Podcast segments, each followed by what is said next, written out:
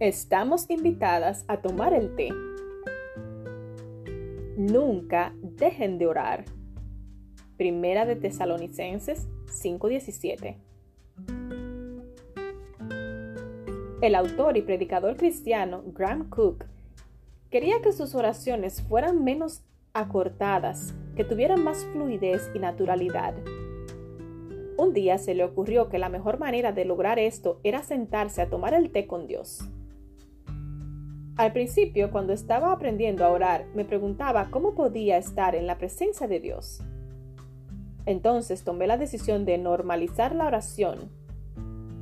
Como soy un típico hombre inglés, decidí preparar dos tazas de té cada mañana, una para mí y otra para el Señor.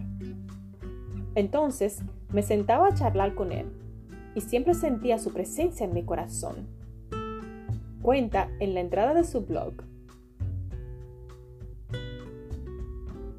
Me encanta la idea de tener un espacio de charla cotidiana con Dios, un pequeño ritual de amistad.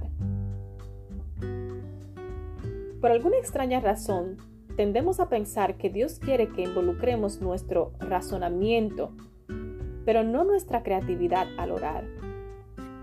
Olvidamos que hablamos con el Dios que pinta el cielo con colores diferentes cada atardecer. El Dios que puso cerca de 300 mil millones de estrellas tan solo en la Vía Láctea. El Dios que pensó que formar un animal con un pico de un pato, la cola de un castor y el cuerpo de una nutria era una buena idea. Y como si el ornitorrinco no fuese lo suficientemente innovador, también hizo que fuera un mamífero que pone huevos y no tiene mamas.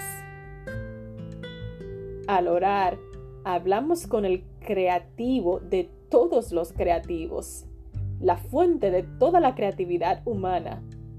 Por supuesto que debemos usar nuestra creatividad. En el libro La oración de Elena de White, ella dice, si mantenemos al Señor constantemente delante de nosotros, nuestras oraciones tomarán la forma de una conversación con Dios, como si habláramos con un amigo. Él nos dirá personalmente que Dios nos revela sus secretos y Él nos dirá sus misterios.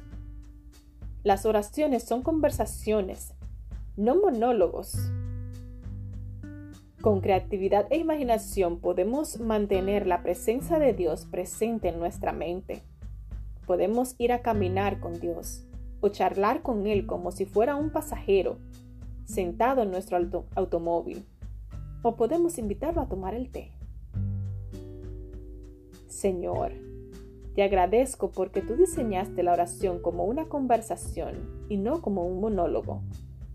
Te pido que reactives mi creatividad y despabiles mi corazón para sentir tu presencia una vez más.